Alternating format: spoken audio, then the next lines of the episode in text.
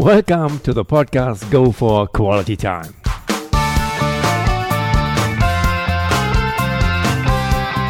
Here, I will interview exciting personalities in English who will way off of the mainstream and who will contribute through their experiences and adventures to more quality of time in your life. My name is Detlef Massorts, and I consider myself a cosmopolitan who has been fortunate enough to stay at many different places in the world. I tremendously enjoy international networking, and on top of that, I'm a passionate footballer. It is a great pleasure to welcome today as my guest Horst Kriete. Today we continue with part two of the episode number six German Football Ambassador 2017. You have been traveling the world quite often. How did you and how do you still make it to feel comfortable at the different locations in the world when you've been traveling? Do you have a certain recipe or a certain guideline you are following? Yeah, if I'm traveling to different um, time zones, for example, especially if you travel to the to the uh, to the east, then you in the you try adjust the last two three days according to the time you are over there. Mm-hmm. That means when you are, for example, like uh, uh, traveling to the to, to, the east, you must be aware uh, that uh, you are then they are five six hours ahead of us. Yeah. So then in the evening you try you try even to go to bed earlier to yeah five six hours that already you have that period of sleeping period and and uh, and um, work period according to the to the time zone where you are over there. Mm-hmm, mm-hmm. Yeah, that is, and, and uh, truly, and always to stay in uh, fit. When you are arriving somewhere, at first you do some some practice. Yeah, if, if you jog somewhere, you are running some somewhere. It might mean even that I uh, remember here and there when I was in hotel, I was running even there in in in the in the in, the, in, the, in my room. Yeah, I did it even when I was uh, during the time when I was in Sri Lanka uh, three years ago um, it was always very hot during the day, and I uh, said I need to do some practice. And they said, "Yeah, there's a stadium there, but when you are working the whole day, in the evening you are a little bit tired." So in the morning, I always was running 20 minutes in my room. It was eight meters long, up and down, eight minutes. So that you are, that is the best way of recovery, slowly running. Okay. Yeah, that is what I even experienced then when I was traveling there to make sure not to feel when you are arriving or somewhere that you try immediately to sleep, although you feel mm. tired, mm. but to be active, yeah, and have possibility slowly running somewhere uh, uh in order to to yeah to activate yeah mm-hmm. the metabolism. You have been meeting also plenty of various personalities, especially in and through soccer. Among all of them, was there one who impressed you more than all the others? And if so, why? What made this person so special? I think we spoke about it before already um, privately. That was surely there that uh, I met several times uh, Nelson Mandela. Yeah, and, um, and I still remember when he, he came to our national team to the camp, he spoke with any one of us. And when you have read the story, when you know the story, someone who have has spent uh, 25 years in prison. Yeah, and uh, someone comes out and then he uh, reach, uh, gives his hand to people who were uh, who were putting him into prison, and who were really even um, not looking back but trying to reconcile South Africa. Yeah, someone like that. That is something special. Mm. And um, even he, I met him three times so he was so natural. He never felt he is the president. You know, you you did not feel that you have to behave differently. You just, just just could behave and talk like we are talking here, like to any other human being. Although he was a head of state and he had a has a great history behind it where he suffered quite a lot. Impressive. Uh, yes. Looking back, what was your biggest professional challenge and how did you manage to overcome this challenge? Biggest, I would not say uh, put it into a certain order. Say what was the biggest one. When you go to countries, you always have to find to to adjust your your your concept to the needs of the country. That is the challenge. Mm. Not going there and say, look, this is what we are doing in Germany, and that is what we have to do here. but you have to adjust even your your approach to the needs, and that means that you have to uh, cooperate. You have to discuss with people what can we do, yeah, and you have to encourage them to give their ideas. Quite often, uh, people. Uh, it is uh, first of all they felt. Remember, once I went to one country, say, "What, what, what can we do?" Yeah, you do. We want the course you di- uh, the course you did before. So they just saw the syllabus of the international coaching uh, um, course in Germany, the four weeks course. So they just wanted to have a copy. So I say that is quite nice, but I mean this we don't have the time here, and we have not still this level, so we must even go a little bit differently, and then you have to listen to it. Then the issue is there when you go here, you must even be always have to adjust in between in, in, in Germany or in Europe here, when you have a concept and you have worked on this concept, it might be still fairly stable. But in, in, in countries uh, like uh, in Africa or Asia, which are not so experienced, you have to yeah, sometimes to, to, to divert and, and have to uh, follow maybe a, di- a, different way.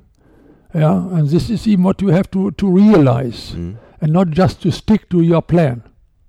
Yeah, uh, they say sometimes here in our country, you say you have to plan. What is your plan B? Yeah, mm. and there you must have even a plan C and the plan X. yeah, and, and, the plan means at that very moment you have uh, experiences. Mm. That is important.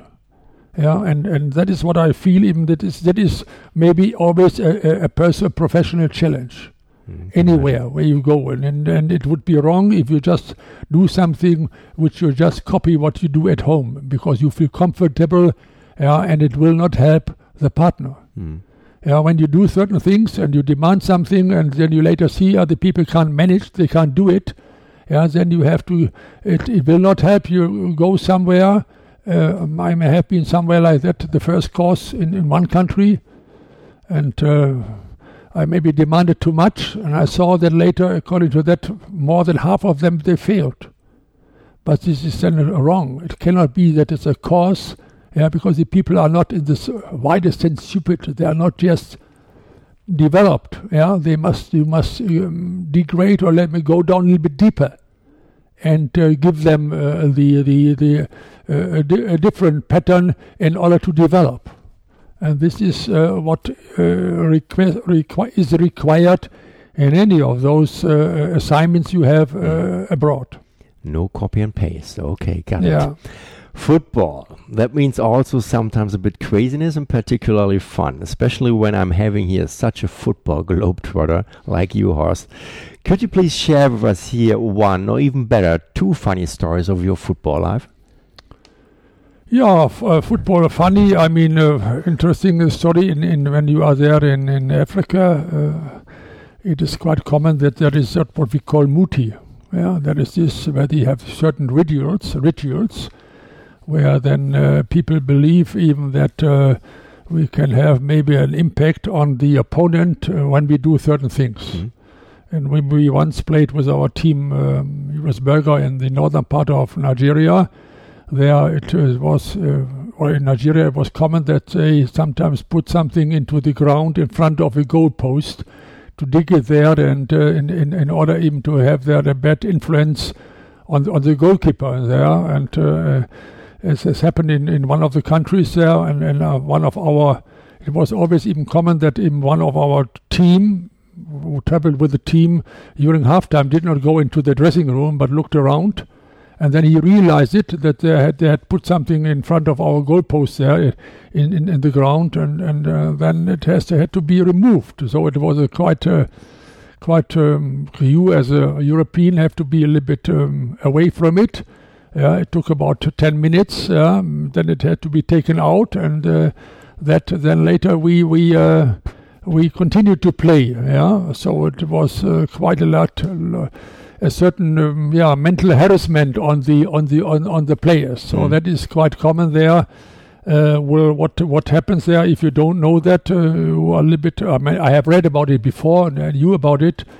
Yeah, and uh, you take it like uh, it, it won't influence me, but players are very, very, very, very, very sensitive. Mm. Yeah, that was uh, another thing. And then it was there when I was even with the team uh, I felt that their nutrition, they were always eating much rice, was not very, very complex, uh, their nutrition there. And I felt that they needed a little bit of, of um, have additional uh, vitamins and so. And uh, then uh, the um, the physio, I called him always, he was before was called doctor, but I promoted him. For me, he was a professor, he was prof.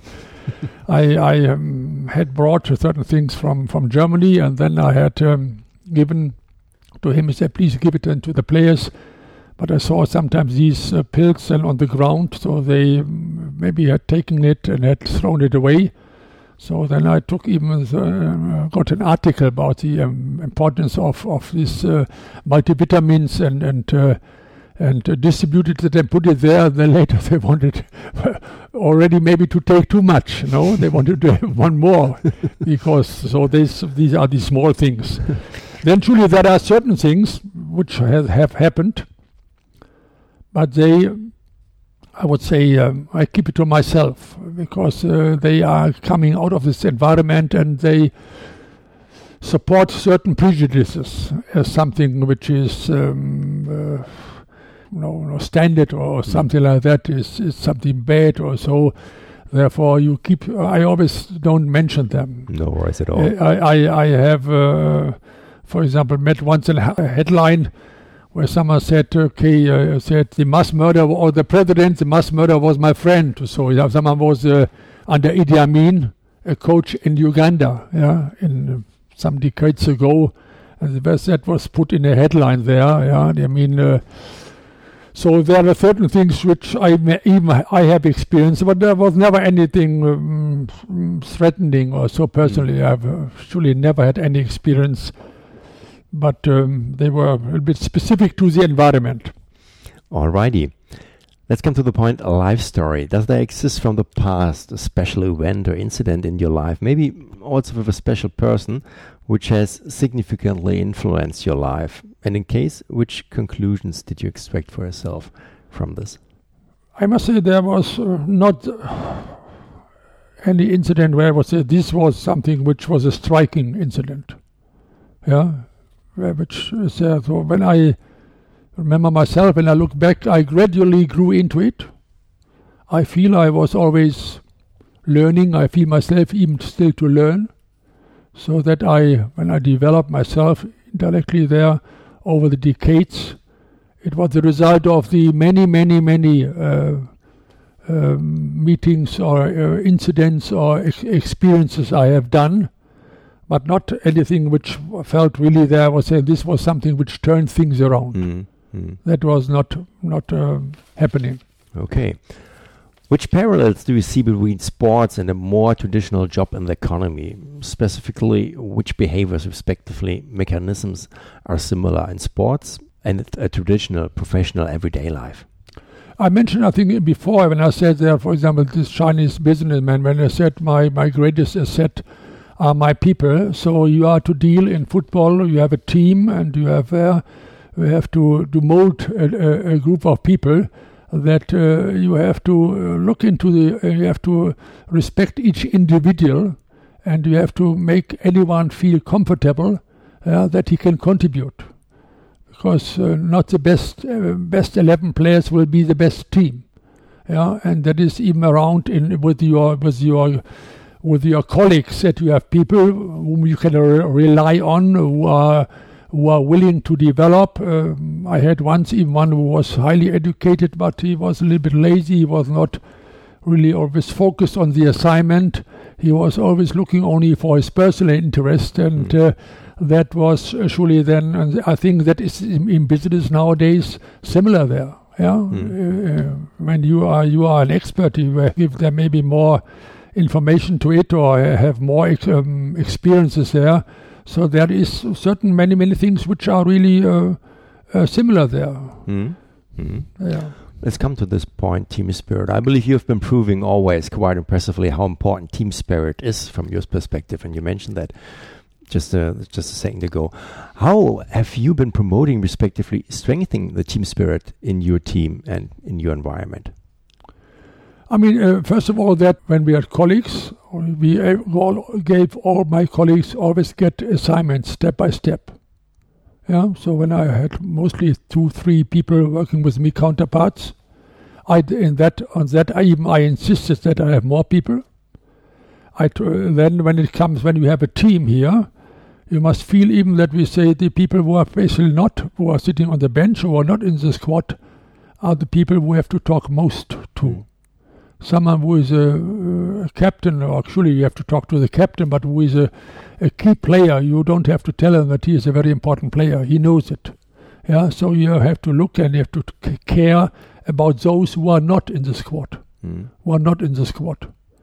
And then you have to respect even in your environment each one, even the the uh, the one who is in charge for the for the jerseys or for the for the yeah. You have to you must feel when. I mean that is when I when I come to the field and first of all me, although I'm the head coach, I first of all greet anyone, even that one who is the, the groundsman there. Yeah, so that is important that he has a feeling uh, he is part of the community. Mm. These are certain practical practical matters. Yeah, mm. and um, and when you say here, what are the first principles when it comes to leadership? Is first of all surely attitude, mm. Your own attitude. How do you behave? How do you approach? Yeah, you must be aware that when you have a as a head of, of, of, of a, as a coach or even as a director of coaching, people are watching you, are always observed. So you have to be aware whatever you do is basically people think about it. What does he do? So you are a role model. Yeah, that is one thing. And surely that you must have knowledge. Yeah, knowledge which you want to share, mm. Which you want to to hand over, to give over, and um, and then and in order to have that as a good uh, as a as a good bundle, it's important that you develop relationship. Yeah, that there's a good relationship. This is very important in, in cultures like uh, Africa. In our culture, it's very often the relationship is not based so much on personal relationships, more on maybe what is the uh, what is the need of the of the of the company or what is the the need of the club. But the, the in, in Africa, uh, especially in Africa, it's there that they want to feel part of the unit, yeah, and the personal relationship. So these are the the um, elements which I feel which are very important that you can speak about leadership. Mm. Yeah, attitude, yeah, knowledge, being able to transmit knowledge, to share knowledge, yeah, and even to develop yeah, and you must be aware that there is always this uh, that you prepare even when you are looking at the intercultural relationship. Yeah, there are differences in, in cultures, but you have to be part of that culture. Have not to throw away your own culture, your own background, but have not to be a, a stranger in the environment of the where you work. Mm. You have to feel comfortable, and therefore I never had any issue. I will never see myself as a white skin. My wife and me, you know, at the beginning, we went once, uh, uh, I was saying, over two weeks in, in a nightclub. We went to Niger Palace in, in Lagos there. We were the only two whites there, but we did not feel as whites, and we were enjoying it with the students there. Yeah, and it was really a nice, nice, nice evening there. Mm -hmm. Great. What are typical situations which trigger stress for you? And after experiencing a stressful situation, how do you manage to reduce your stress level and return yourself to a calm mood? Yeah, okay. Let me say, I, I really, it is a hobby. Uh, when you have a hobby, it is basically not something which is, is um, let me say, which you feel should be much stress. But surely you have, uh, indirectly, you want to reach a certain target, when you have a team, you want to win, and all that. Surely, that um, the calm mood is first of all that you uh, try sometimes, yeah, to to to to not to only to think day by night, day and night uh, about an issue which uh, which follows you, and uh, I wouldn't say that I am immune uh, for stress or something like that, but uh, uh, I'm myself, uh, I ne nearly never felt really that I had anything of a very, very um, stressful situation.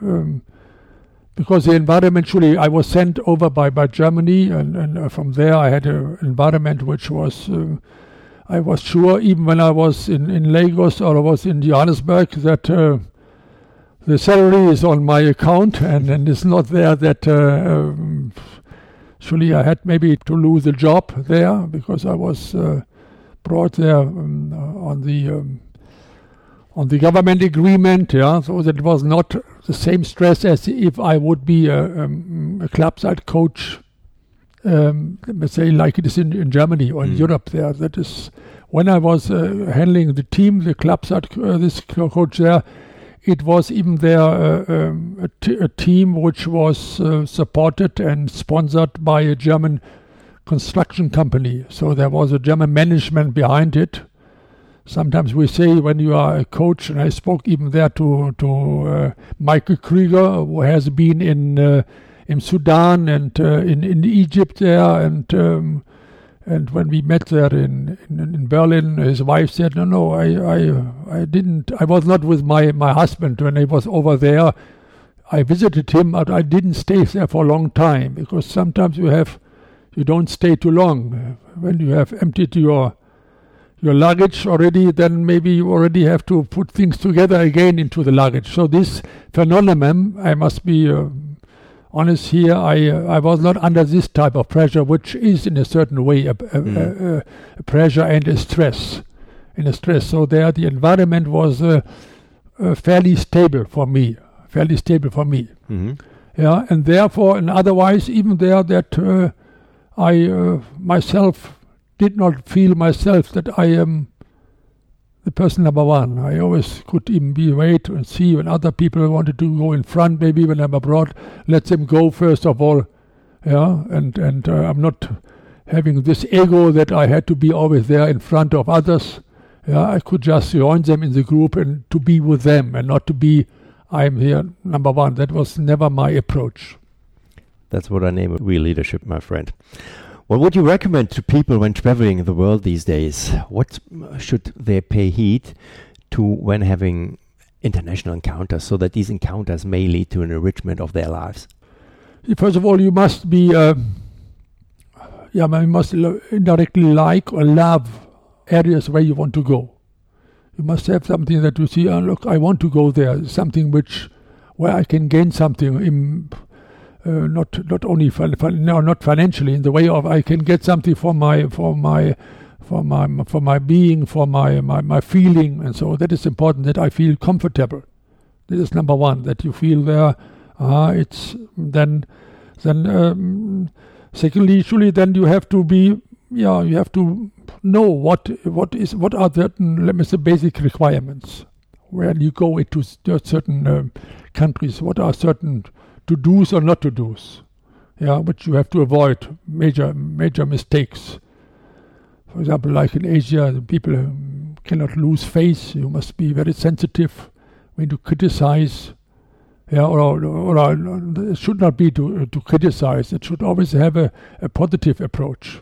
And you have to be aware that yeah, you come from an environment and you are privileged. And don't show them that you are a privileged person show them that you can share certain uh, lifestyles, certain uh, attitudes, certain uh, working environments with them, mm. and can even feel comfortable there. Uh, and uh, like me, when I was in Somalia, staying once, we had a, a course in a school, and uh, I even shared with my officer who worked in my office here, and I took him into my room because I felt the room for him was not comfortable. Yeah, so that is, and uh, or you go somewhere where you have not, uh, according to our um, our our environment uh, structure, which is not there, so that you say, okay, it's part of the environment. Mm. So this is uh, important that you have to not to to to dig too too deep into that, but you have to be, you have to yeah, you have to enclose yourself into this um, environment. Mm-hmm. Excellent. What does quality of life mean to you? What do you need for being happy? Okay, uh, for me is uh, maybe that I I um, I'm still much very much involved uh, in football. That I can still play myself. Yeah, when we are when we are playing football, when I can feel their emotions and all this is part of it. That is there. That is um, makes me more happy than when I go to the uh, fitness center. I'm Mm. still a member there, so uh, twice a week I go there. But when we play football, that is uh, very nice. That I uh, can watch matches. That I can still travel. I have time to read.